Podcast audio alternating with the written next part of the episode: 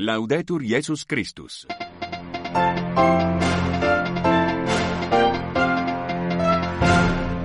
Saudações sororais e fraternais a todas e todos os nossos sinceros votos de paz e bem. Sintonizam a Rádio Vaticano a transmitir o seu programa em língua portuguesa para os ouvintes que nos escutam no continente africano e pelo mundo fora. Convosco já microfone Rosa Rocha e Filomeno Lopes. Por meio de uma missiva assinada pelo cardeal secretário de Estado Pietro Parolin, o Vaticano pede aos bispos alemães que suspendam o projeto de um comitê sinodal formado por bispos e leigos para discutir e decidir sobre questões como o papel das mulheres, a moral sexual e a vida sacerdotal. A paróquia da Sagrada Família na Arquidiocese da Beira, no centro de Moçambique, celebrou neste domingo, dia 11 de fevereiro, os 55 anos da sua fundação, numa celebração marcada por convites à conversão e vivência autêntica da fé. Estes e outros os principais temas para desenvolver já já nesta nossa edição de hoje. Fique bem, boa e serena audição. Depois do Papa Francisco ter expresso a sua preocupação sobre o assunto numa carta a quatro teólogos alemães, o Vaticano decidiu intervir por meio de uma outra missiva assinada pelo cardeal Pietro Parolin e outros dois chefes de dicastério para interromper, por enquanto, o projeto da Igreja Católica da Alemanha de aprovar os estatutos de um comitê sinodal, criado em novembro, com o objetivo de preparar a introdução de um conselho diretivo e de tomada de decisão. Este último órgão, resultado do processo de reforma do Sinodal Weg, o muito discutido caminho do Sínodo alemão iniciado em 2019, reuniria cerca de 27 bispos e vários leigos para continuar as discussões e tomar possíveis decisões sobre os temas da autoridade eclesiástica, do papel das mulheres, da moralidade sexual e da vida sacerdotal. Já na carta acima mencionada de novembro de 2023 aos quatro teólogos, o Papa enfatizou que tal conselho, aprovado no ano passado por uma maioria de dois terços dos bispos e membros do Comitê Central dos Católicos Alemães, não pode ser harmonizado com a estrutura sacramental da Igreja Católica e também lembrou que a sua Constituição tinha sido interditada pela Santa Sé numa carta de 16 de janeiro de 2023, por mim aprovada em forma específica. Agora, a nova carta assinada pelo secretário de Estado Parolin e pelos cardeais Vítor Manuel Fernandes, prefeito do Dicastério para a Doutrina da Fé, e Robert Prevost, prefeito do Dicastério para os Bispos, e endereçada em 16 de fevereiro aos bispos alemães reunidos em sessão plenária em Augsburgo a partir desta segunda-feira, dia 19 até dia 22 de fevereiro, reitera a posição já expressa. Também pede que a votação do Estatuto programada para a próxima semana seja adiada para depois das conversas previstas entre os representantes do Vaticano e da Conferência Episcopal Alemã. Um encontro que se seguiria a reuniões anteriores em Roma em novembro de 2022 e julho de 2023 entre a Conferência Episcopal Alemã e representantes da Cúria Romana. A data desse encontro ainda não é conhecida, mas a Carta do Vaticano, levada à atenção do Papa e aprovada por ele, enfatiza quanto segue citamos. Se o Estatuto da Comissão Sinodal for adotado antes dessa reunião, surge a questão do objetivo desse encontro e do processo do diálogo em andamento em geral. Conforme relatado pela Agência de Notícias Católica Alemã, a carta de Parolin e dos dois chefes de dicastérios também aponta que um conselho desse tipo não é contemplado pelo direito canônico atual, portanto, uma decisão sobre o assunto tomada pela Conferência Episcopal seria nula, também porque não teria nenhuma autoridade para aprovar o Estatuto. Trata-se de um problema já destacado pelo Papa A aprovação do Estatuto do Comitê Sinodal seria, portanto, contrária à ordem do Santo Padre e o colocaria mais uma vez diante de fatos consumados. Lê-se no documento Vaticano. Após essa recomendação, a votação sobre o Estatuto do Comitê Sinodal, programada para a próxima semana, foi retirada da agenda da Assembleia Plenária dos Bispos Alemães. O porta-voz Matias Kopp confirmou o fato à agência CNA. Rádio Vaticano em língua portuguesa.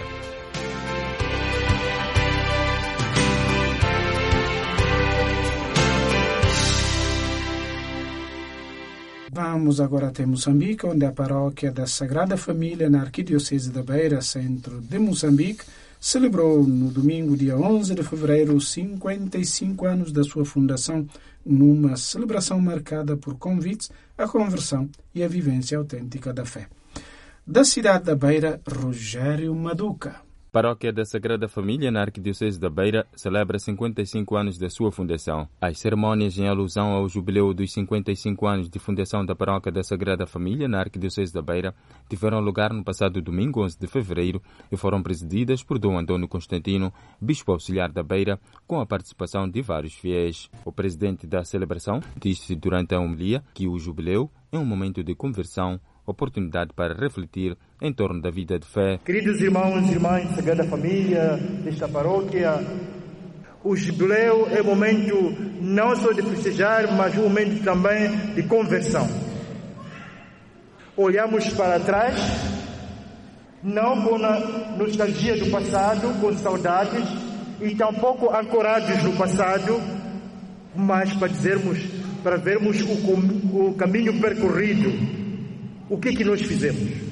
Para depois termos que olharmos o presente, se o passado nos ajudou naquilo que estamos vivendo hoje, para depois olharmos para o futuro.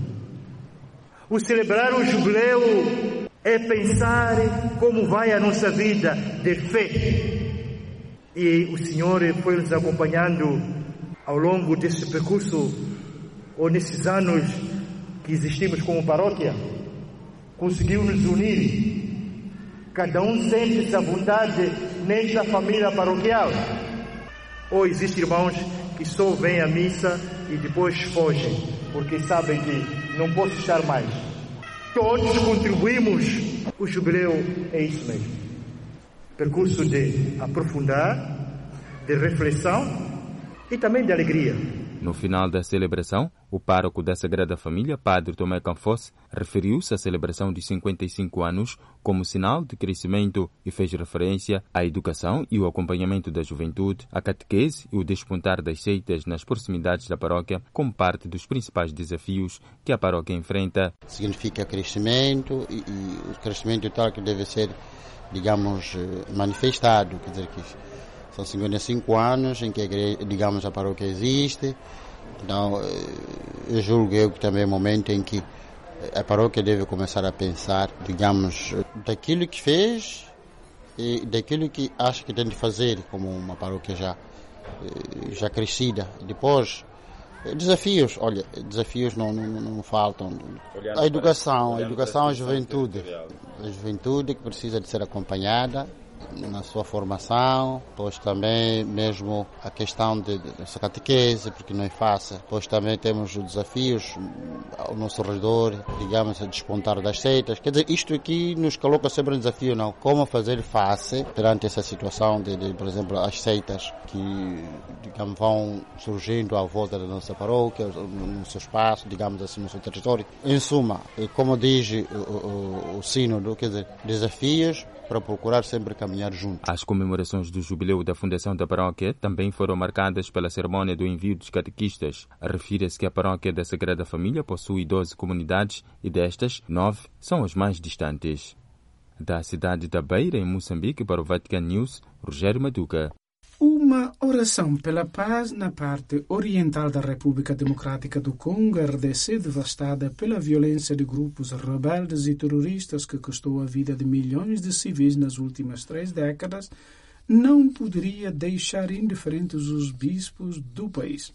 É o evento que encerrou todas as celebrações eucarísticas no país neste domingo, preparadas pela Conferência Episcopal Nacional de Congo. A oração testemunha o forte compromisso dos bispos com a paz e que verá, no sábado, dia 24 de fevereiro, o arcebispo metropolitano de Kinshasa, Fridolin Ambongo, celebrar uma missa pela paz na Catedral de Nossa Senhora do Congo, na capital Kinshasa, assim como fez no final de janeiro na paróquia de Nossa Senhora do Monte Carmelo, em Goma. Implorar o fim das hostilidades na região dos Grandes Lagos foi a intenção dessa oração, que invocou o conforto de Deus para que as pessoas vítimas de atrocidades, todos os congoleses atormentados por várias décadas pela insegurança que fez milhões de vítimas, possam encontrar paz e tranquilidade. Toda a área está sufocada por um conflito entre grupos armados incluindo o M23, na origem de mais um massacre há dois dias, perpetrado durante um funeral com um número de 17 mortos, que assumiu um papel de liderança e que Kinshasa acredita ser apoiado por Ruanda. Sobre este último país pesa a acusação congolesa de estar por, por trás do ataque noturno de drones ao aeroporto de Goma, uma acusação ao qual Kigali ainda não reagiu. De facto, há um temor generalizado de que a guerra possa comprometer seriamente a coexistência e a convivência pacífica entre os grupos étnicos e entre os estados vizinhos. Goma é uma cidade fronteiriça com Ruanda que faz interface com a cidade de Gizeng, com a qual sempre houve comércio transfronteiriço de alto valor econômico e que sempre marcou as boas relações de vizinhança vividas com segurança e fraternidade. No entanto, diz o bispo de Goma, Dom William Gumbi Ngengele, após a guerra do M23, a cidade de Goma se tornou excessivamente militarizada, com a presença de grupos armados conhecidos como o Azalendo. Isso faz de Goma um barril de pólvora que pode explodir numa guerra civil a qualquer momento se não forem tomados cuidados.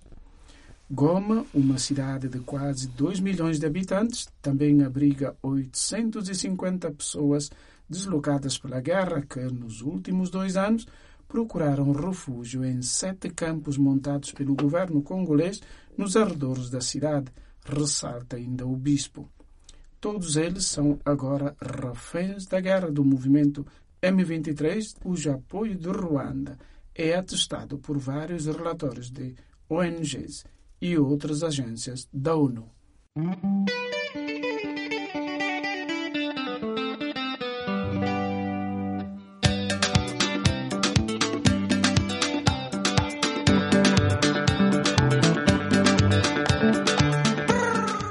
África Global.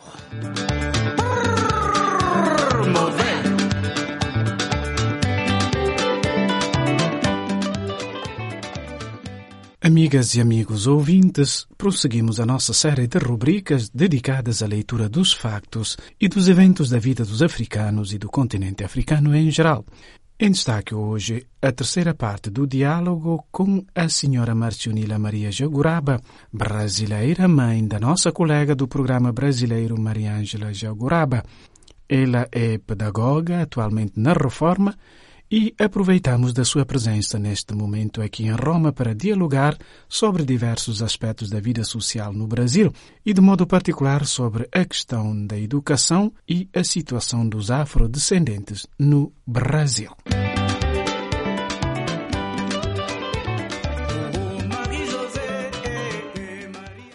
É, não vou dizer para você que seja é, fácil, não, mas é, é, interessante, a gente hoje, né, a gente vê isso aí com outra, eu vejo isso aí hoje, que eu tenho uma consciência totalmente diferente, diferente, mas naquela época, por exemplo, a criança dentro de sala de aula, igual eu lembro no, quando eu estava, por exemplo, no, no ginásio, uhum. então quando o professor ia tocar no assunto chegava na parte de falar da, do, do, escravo, por exemplo, sim, sim, sim, a gente ficava com vergonha, como se, se a gente é que fosse. né, atingida. Por... É, você vê, nós é que éramos os. Né, os ofendidos, os, os oprimidos, e a gente ficava assim com vergonha, mas pela forma uhum. como o professor tocava, no assunto. Momento, né? Ele tocava no assunto assim de uma maneira pejorativa. Então fazia o, o aluno afrodescendente sim, sim, sim. se sentir diminuído. diminuído porque, na verdade, eles criticavam mesmo o nosso cabelo, criticavam né, o nosso nariz, criticavam no, nossa, os nossos lábios. Né? Ou seja, tudo. Então você se sentia assim diminuído. Hoje já é tratado de uma forma totalmente diferente. Porque, inclusive, também você não, não, o aluno hoje ele não aceita, não aceita sim, do professor sim. falar, por exemplo, da raça hum. dele, da forma como alguns, não estou dizendo também todos, né? Mas da forma como alguns falavam em relação à raça. Hum. Então, o, o aluno afrodescendente ele não tinha assim, aquela consciência do orgulho hum. da raça. Hoje, a gente já ensina sim, isso. Sim, isso pra, eu ensino isso aí para meus netos, entendeu? As minhas filhas passam isso aí para os filhos. Então a criança já sente aquele aquele orgulho, né, de ser afrodescendente, de ter contribuído para a formação do, do, do povo brasileiro e, e não aceitar de ser discriminado, hum, hum, né? Hum. Não aceita hoje né? O afrodescendente hoje ele está assim com uma, uma outra consciência. Sim, sim, sim, Mas nessa época, a parte do, do afrodescendente, por exemplo, como era contada, o racismo institucionalizado, porque é, o próprio Estado né, não existe igual existe hoje uma punição, uhum. por exemplo, para quem fizer cometer algum ato de racismo. racismo hoje, por exemplo, no Brasil, se ficar comprovado. Se você comprovar que foi ofendida nessa parte aí do, né, da raça, racial, né, do racismo, sim, sim. aí você pode entrar com o processo, a pessoa realmente é processada. Então, quer dizer, hoje existem assim leis hum, sim, nessa parte aí que nos dão pelo menos alguma proteção. Sim, sim. Mas na, naquela época, quando eu comecei, por exemplo, quando eu estudava, não existiam essas leis. Então, quer dizer, se a pessoa podia fazer o que quisesse, porque não tinha nenhuma punição. punição sim, né? Podia te chamar de macaco, igual não sei o quê que não ia acontecer igual aconteceu agora há pouco tempo, sim, né? Que você sim. ficou sabendo no Brasil, sim, naquele jogo de futebol, né? o jogador que a câmera focalizou a moça chamando ele de macaco, macaco e aí ele pôde tomar as providências, né? Então, mas naquela época não tinha isso. Então, você podia ser ofendida, como eu te disse antes, o próprio professor falava dentro de sala do, do escravo, falava do nosso cabelo, do nosso, do nosso nariz, etc e tal, de uma maneira pejorativa e não acontecia nada. Porque você não ia sair dali e ia, ia reclamar no diretor que o professor estava falando assim, né? Que mesmo se você falasse também, acho que você que ainda seria punido, punido. né? Então... Como foi possível eh, construir família e educar filhos neste contexto? Olha, Filomena, é igual, por exemplo, igual eu estou falando da, da consciência da criança, porque os nossos pais, por exemplo, os meus pais, os meus avós, os, avós, os meus antepassados, né? Então, quer dizer, eles, na cabeça deles, porque para eles também Lógico que foi muito mais difícil. Uhum. Foi muito mais difícil porque eu, por exemplo, meu tetravô foi escravo. Sim, sim. Então, é, eu acredito, para eles foi muito mais difícil e assim, na cabeça deles, olha, você veja bem, hoje ainda nesse período, nós estamos no século XXI e ainda tem uma pequena parcela ainda de pessoas afrodescendentes que acham eles acham assim, eu eu estudei, então eu sou diferente. Sim, sim, sim, Não sei por quê. Então a filha, eu tenho, por exemplo, uma amiga, então eu converso muito com ela, mas eu acho que assim também o histórico de vida dela, hum, né, hum, é assim muito conturbado, porque ela ainda acha que ah, não, mas negro ter carro? Uhum. Ah, mas ah, não, mas uh, a minha filha, ela quer fazer, a filha dela quer fazer é, enfermagem, sim, sim, sim. né? Quer fazer o, o não é o técnico, não, quer fazer enfermagem mesmo a nível superior. Ah, mas isso aí não é para nós, não. Isso aí... Eu falo com ela, falo, minha filha, que isso? Acorda! Eu falo, que isso? Acorda, pelo amor de Deus, em que mundo está, está vivendo? Né? Que você está vivendo, você tem coragem. Falei assim, ah, não, você não está me falando isso não, né? Você não está falando isso aí para mim, não. Ela falou assim, não, com você eu tenho coragem de falar e tudo. Falei, minha filha, mas você não pode ficar pensando assim. Hum, hum, Porque senão o que, que vai ser dos seus netos? Dos seus bisnetos, como é que vai ser? Você tem que passar para eles uma, uma postura diferente. Nós temos direito a tudo que os hum, outros têm direito também. Então é isso que eu estou te falando, assim criar filhos na, naquele contexto e tudo é, é assim, era assim mais complicado uhum. para os nossos avós, bisavós, porque eles não tinham a, a consciência que passava para eles, é, era aquela consciência mesmo de que o negro não tinha direito, uhum. não podia entrar no tal clube, é, porque era um clube para branco. Então você não tinha direito, você não tinha direito nem de ficar olhando muito para lá, porque lá não era seu uhum. lugar, entendeu? Então, assim, para eles era muito mais difícil. Eu acho que, assim, no meu tempo foi muito, assim, mais fácil, né? É um outro período. Então, foi muito mais fácil você, né? Não é possível já ter uma consciência, sim, sim, sim, mostrar, ver que você tem tanto direito quanto os outros. então, eu acredito que hoje em dia, para as famílias, é muito mais fácil. Mais fácil Aí tem uma coisa assim, eu sempre falava para os alunos lá da escola, é, que gostavam muito é de rap, é de funk, hum, não sei o quê. Eu falei assim, não. Gente, quando eu era orientadora, eu conversava muito com eles, sempre tive.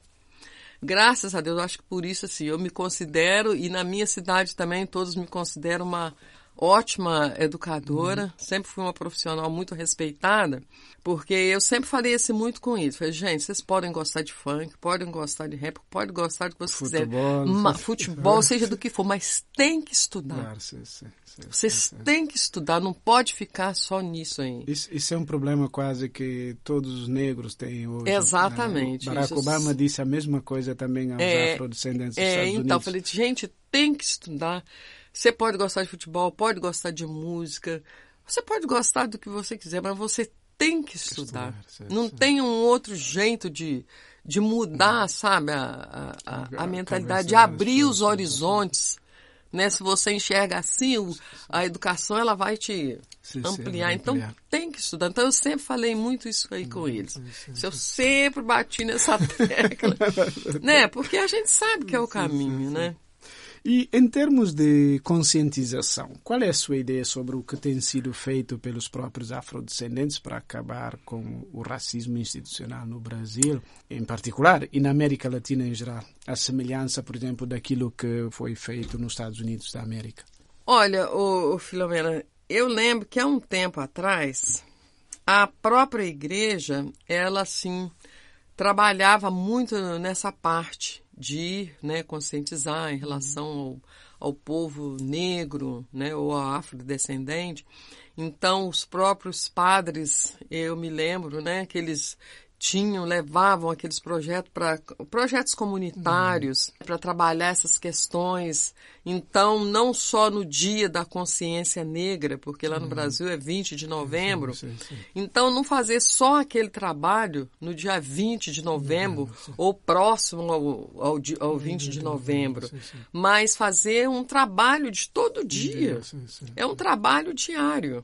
Então eles tinham muito, eu lembro que há uns anos atrás, por exemplo, lá na minha comunidade, aí tinham muito assim esses projetos de, de encontro, encontro de encontro de, de negros, de, né, que a gente chamava assim, encontros afrodescendentes, né, para a gente discutir as questões uhum. que estavam acontecendo, os casos que aconteciam, né, então a gente debatia, lia, estudava, conhecia o, as literaturas que estava saindo uhum. em relação ao, ao assunto. Então, antes tinha mais. Depois, com o passar do tempo, ainda existe ainda no Brasil, lá em Juiz de Fora, por exemplo, ainda existem alguns grupos, né? Mas eles ficam assim, mais voltados para quando chega novembro. Hum. Não é um trabalho assim que é feito. É um trabalho sistemático Sim, sim. De, de, de, sempre, a não ser quando acontece algum, Algum caso, caso, sim, sim. Algum de sobressalto. Isso. Sim. Aí aquilo vem à tona, Hum, né? Aí volta a se falar sobre isso e tudo. Mas eu penso assim, isso aí é uma coisa que tem que ser sim, sim, falado sempre, não é só num- numa data, numa época Celebrativa, específica, né? Tudo bem, você pode até dar mais ênfase nessa época, na data específica, mas assim, falar sempre na, a escola hoje em dia, por exemplo, né, tem mais professores afrodescendentes, Sim, sim, sim, né? sim, sim. Do que na minha época, você podia contar nos dedos quantos professores negros tinham. Tinham, Agora hoje você já vê, já tem bem mais professores afrodescendentes. Então, os professores já têm é, dentro do, do currículo, dentro de algumas matérias, já tem também no- nos que a gente chama de é, educação extracurricular, Ah, né? sim, sim. A gente já tem é, debate, já tem encontros sobre, Sobre esses assuntos, assuntos, né? ah, ok. Mas a própria igreja antes ela trabalhava, ela tinha um trabalho assim mais, Mais voltado empenho, né? para conscientizar. E ponto final nesta nossa edição de hoje. Nós voltamos amanhã, sempre à mesma hora. Fiquem bem e até amanhã, se Deus quiser. Ale. Laudete Jesus Christus.